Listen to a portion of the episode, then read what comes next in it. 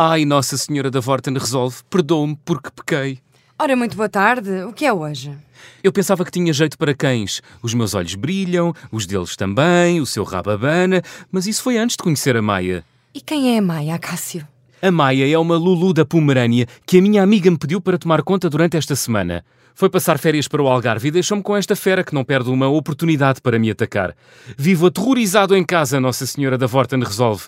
Ela é pequena, mas é imprevisível. E eu sou escravo dela. Ela senta-se no sofá e eu fico na alcofa. Não posso viver mais assim, ainda nem é quarta-feira. O que vai ser de mim, Nossa Senhora da Vorten resolve? Pois, Acácio, já devias ter recorrido à Vorten Resolve. Então não sabes que temos um serviço de pet sitting, com especialistas habituados a lidar com animais domésticos mais temperamentais?